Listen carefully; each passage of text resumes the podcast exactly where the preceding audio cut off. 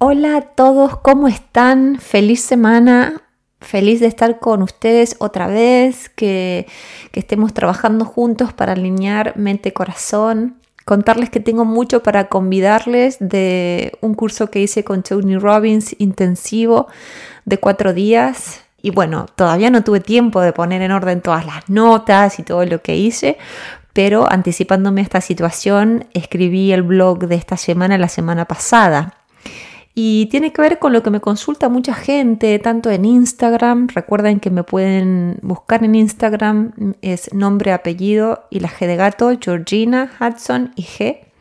Georgina Hudson G. Y si no, me pueden escribir por contacto directo al correo electrónico. Y la verdad que es el tema del perdón. Eh, si nos resulta fácil perdonar, cómo hacer para perdonar cuando nos han lastimado mucho, cómo hacer para perdonarnos a nosotros mismos cuando sentimos culpa por haber herido a otros. Y por eso quiero empezar como hago siempre, haciéndoles preguntas. Y la primera es la siguiente. ¿Te resulta fácil disculpar cuando alguien te ha ofendido o te quedas enganchado? La siguiente. ¿Sientes culpa cuando no puedes perdonar? Próxima pregunta. ¿Sufres si le haces mal a alguien sin querer? Y por último, y muy importante, ¿te resulta fácil perdonarte cuando te equivocas? Hace un tiempo, y esto es una anécdota personal, como siempre me gusta compartir e ilustrar eh, los temas con, con ejemplos, Hace un tiempo alguien muy cercano a mí me hirió con su comportamiento, me hirió terriblemente. Somos dos personas muy diferentes y sabemos muy bien cómo es cada uno. Por eso intentamos no entrar en terrenos que nos harán daño. Pero tuvimos una situación compartida de muchísimo estrés. Y él transgredió esa línea que nos delimita a los dos y nos protege. Sinceramente, arremetió con todo siendo su necesidad y poniendo a mí a mí en un lugar difícil porque no tuvo en cuenta cuáles eran mis necesidades. Y, voy a ser sincera, me costó mucho salir de ese lugar de, de tristeza y desilusión, pero hoy pienso en eso, miro para atrás y veo que esta persona lo hizo sin pensar en las consecuencias en un momento de muchísima confusión no lo hizo para hacerme daño, no hubo una intención directa de hacerme mal. Simplemente no pensó con claridad porque la verdad que las circunstancias eran difíciles, eran muy difíciles para él y para mí. Pero en el momento me sentí terriblemente ofendida y admito que caí en la victimización. Algo que yo enseño a mis clientes a no hacer, pero lo hice conmigo, ¿no? Y lo primero que me surgió fue decir, ¿cómo pudo hacer esto si lo he dado todo para ayudarlo?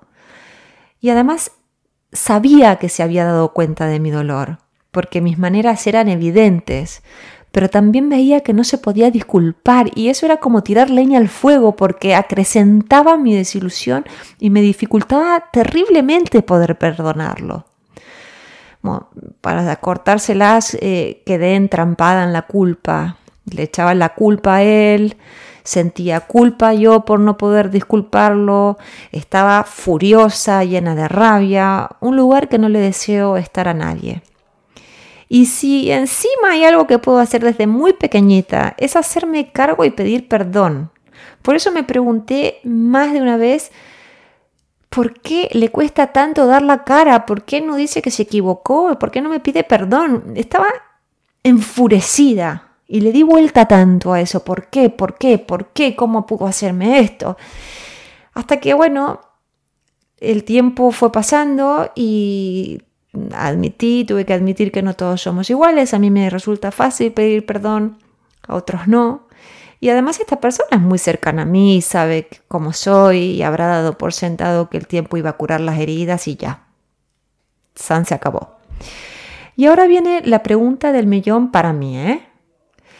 Me pregunto, y también les pregunto, los invito a preguntarse a través de mi ejemplo, porque nunca lo que les digo de otros, o ejemplos míos, o de clientes, o de, o de cosas que leo en la literatura, o veo en la TV, en el cine, Nunca esos ejemplos son algo que se terminan ahí. Generalmente los uso porque tienen una significancia universal, ¿no? Entonces, volviendo a mi caso, que les decía que me resulta muy fácil hacerme cargo y pedir perdón. La pregunta es, entonces, ¿yo puedo pedir perdón fácilmente, pero me resulta difícil otorgarle el perdón a los demás? O sea, sí, claro, me puedo hacer cargo y lo hago, no sé, como que me sale solo, natural, debe ser que no soporto sentir culpa. Pero por otro lado, me cuesta perdonar a los demás. O, o perdonar está supeditado al grado de ofensa y de quien me ofende. Y pregúntense lo mismo a ustedes en este momento si pueden. Perdonar está supeditado al grado de ofensa y de quien los ofende.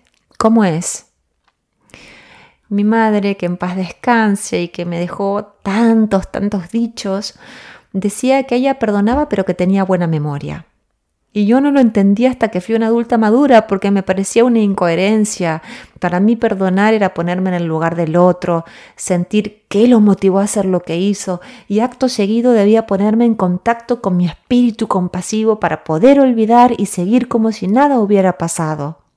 O al menos hacer como si nada hubiera pasado porque tarde o temprano lo iba a olvidar. Siempre, porque yo siempre fui un poco así de ofenderme al principio, sentirme dolida, herida y después el tiempo siempre me ayudó a perdonar, ¿no?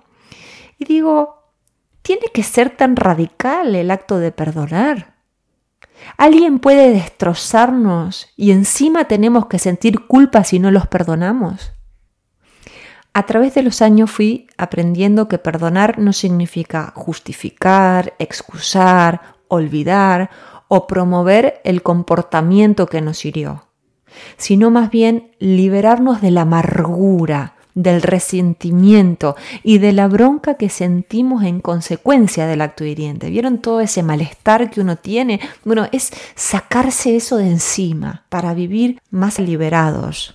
Entonces sería algo así como drenar el veneno de nuestro organismo. Eso es fundamental para poder vivir en paz es recordar, como decía mi madre, sin tomar el cianuro nosotros. O sea, puedo recordarlo, pero ya no me voy a tomar el veneno, ya lo saqué de mi organismo. Entonces perdonar sería algo así como dar una vuelta de página y plantearse si empezamos de vuelta bien, arrepentidos y con el nuevo aprendizaje, o te deseo que te vaya bien en tu camino, pero separado del mío. Eso es algo que después de sentirnos dolidos tenemos que plantearnos. Hay una historia muy bonita de dos exprisioneros de guerra que se encuentran después de muchos, muchos años. El primero de los dos le pregunta al otro, ¿y has podido perdonar a tus captores? Y el otro le contesta, no, jamás. Entonces el primero le dice, pues entonces todavía te mantienen preso. Esta historia es muy bonita porque nos enseña muchas cosas. Primero, cuando no perdonamos quedamos anclados en el pasado. Y por otro lado, no se trata de que este hombre que dice, no, jamás, no los perdoné, no significa que este hombre olvide. Nadie le está pidiendo eso porque nadie puede negar el dolor que debe haber sentido. Pero lo que sí puede hacer, lo mejor que puede hacer, es seguir su vida en calma, haciéndole espacio al dolor, de su experiencia y dejando que el dolor, la tristeza, la rabia que tuvo al principio, porque normalmente son sentimientos que se van apaciguando, que todo eso pueda convivir también con las experiencias apacibles del presente. Vieron cuando uno ve personas y dice, ay, qué resentido, que siempre acordándose de tal y tal situación, no, puede salir, está siempre eh, apuntando a algo que pasó en el pasado es denso, es pesado y cuesta, y cuesta y por supuesto que volviendo a las preguntas que hice al principio, yo creo que un poco sí, a mí me cuesta aún perdonar ciertas cosas. Yo no creo que haya llegado al lugar del primer exprisionero que logró perdonar a sus captores, porque ni siquiera puedo imaginar estar en una situación así, ser una prisionera de guerra. No, no, verdaderamente no, no puedo pensar, es muy doloroso ponerme en ese lugar. Pero si hablamos de algo menos dramático, en lo cotidiano, en el día a día, sí, sí he logrado desengancharme. He logrado enfocarme en lo que quiero y soltar en mi corazón a quien me. También es cierto que a mí me pasa siempre esto, ¿no? Que, y seguramente a, muchos de ustedes también les pase lo mismo. Cuando alguien me hiere o me ofende o me hace sufrir, en el momento me enojo muchísimo y después es como que me calmo y hasta me olvido. Que a veces me pasa que estoy hablando con mi marido y le quiero contar algo que me hizo mal y, no puedo porque no, no, me acuerdo, es como que ¿no? es un mecanismo de defensa seguramente. Y otro punto que me parece muy importante es aprender que el perdón es un proceso, no es como encender la luz, ¿no? no es prender una tecla. El perdón requiere que reconozcamos nuestro dolor, sufrimiento, rabia, confusión y resentimiento y que le hagamos espacio a nuestro interior, con el cariño que le ofreceríamos a otro que esté en nuestro lugar, que nos podamos tratar a nosotros con la misma empatía, con la misma compasión. Eso es fundamental, para que luego llegue la calma y ahí, desde ese lugar, decidiremos si expresar nuestro perdón abiertamente o si vamos a hacerlo en nuestro corazón y nada más. Los dos son válidos. Perdonar en nuestro corazón ya es un paso sumamente grande. Y esto es algo que a mí particularmente me llevó tiempo a entender. Tal vez nunca podamos perdonar por completo a la otra persona, pero sí podemos descargar una buena parte de todo ese resentimiento que nos genera el dolor que inflige otra persona en nosotros para poder respirar, para poder vivir un poco mejor o mucho mejor. Y por otro lado, también recordar que es innegable que nosotros también hemos causado pena, que nosotros también hemos ofendido y hemos hecho sufrir a otros. Yo he estado en ese lugar y ustedes también y lo hemos hecho sin querer y sin pensar. Y esto creo que es lo que más le duele al otro, la desconsideración. Pero lo cierto es que todos hemos lastimado y a todos nos han hecho sufrir.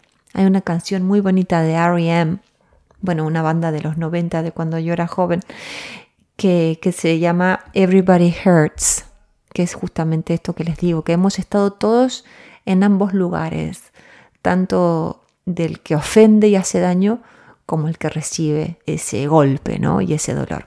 Entonces vayamos a las tres formas de perdón de, que, de las cuales le hablaba en el título de, este podcast. No sé, no sé si les llega a decir, pero hay tres formas de perdón eh, fundamentales.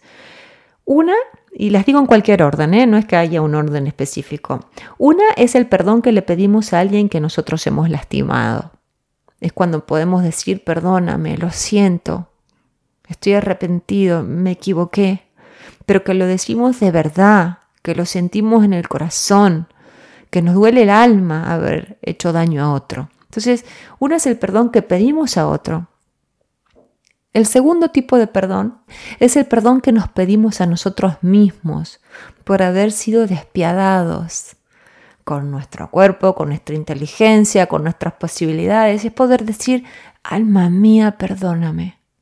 Lo siento. Lo siento. Te quiero. Poder reconciliarnos con nosotros mismos es fundamental. Y el otro tipo de perdón es el perdón que le otorgamos a otro. Esto no significa que lo vamos a exculpar, pero sí que nos vamos a liberar de toda amargura, que vamos a hacer ese drenaje de al que me refería, al que me refería un poco antes. Es poder decir, bueno, ok, te perdono, ya está. A veces lo podemos hacer en voz alta y, y se arreglan las cosas y se hacen las paces con la otra persona. Y a veces no, a veces no se puede pero al menos en nuestro corazón por decir, ¿cómo me dolió? ¿Cómo me dolió? Pero no lo hizo a propósito. A veces que sí, hay, alguien, hay gente que lo hace a propósito, pero en, la vida cotidiana en general la gente no está tratando de hacernos mal. ¿no? Entonces decir, no lo hizo a propósito, ya está, no, no, no puedo volver a esa relación, pero le deseo el bien, supónganse, ¿no? Por supuesto que hay casos súper traumáticos y súper trágicos y no es el punto de este, de este podcast, ¿no? Eh, en el caso de estos exprisioneros de guerra, en esta historia, hay que tener una evolución como ser humano muy grande para decir, los he perdonado en el sentido de ya no quiero vivir en el pasado, ya no quiero volver ahí. Es increíble cuando uno escucha historias de gente que ha vivido en campos de concentración. Eh, Víctor Frankl, por ejemplo, un ser maravilloso que vivió en un campo de concentración y la pasó muy mal, pero pudo seguir adelante limpiando su organismo de todo ese malestar. Tony Robbins, que estuvo conmigo los últimos cuatro días, 16 horas cada día, nos contaba cómo sus padres, él tuvo cuatro padres, el padre biológico lo abandonó y luego lo adoptaron. Sus padres siempre le pegaban, lo trataban mal, su madre le pegaba y lo destrozaba y lo tiraba contra las paredes y le dejaba la cara reventada y él era el más grande de los hermanos y entonces hacía todo lo posible para defender a sus hermanitos. Y se fue de la casa porque la madre lo echó, no porque él hubiera querido irse. Y pasaron los años y él se convirtió en una persona que dijo, se terminó, yo me voy a dedicar a ayudar a otros. Y, se dedica a eso, se dedica a ayudar a otros, a liberarlos y, y realmente lo que hace es una, una procesión hermosa, eh, hace una entrega y un trabajo de servicio y contribución sin palabras. Y luego pudo hablar con su madre, pudieron reconciliarse. Y él le agradeció diciendo, bueno, madre, cuando tú me pegabas y estabas así, porque la madre también estaba muy arrepentida, se había, había sido alcohólica y en esos momentos era cuando se ponía agresiva, entonces le pidió perdón y él dijo, bueno, no eras tú la que me hacía daño, era otra, la persona que estaba bajo el efecto de estupefacientes y de alcohol. Pero bueno, quiero decir, incluso en los momentos más duros, eh, hay gente que logra, que logra eh, ir más allá. Yo simplemente estoy hablando de las situaciones cotidianas, ¿eh? a ver si, si esto nos tira un poquito de luz a todos. Y para ir terminando, me gustaría compartir ejemplos de la literatura y de la ficción de TV, porque ahora tenemos unas ficciones maravillosas en la TV on demand, ¿no?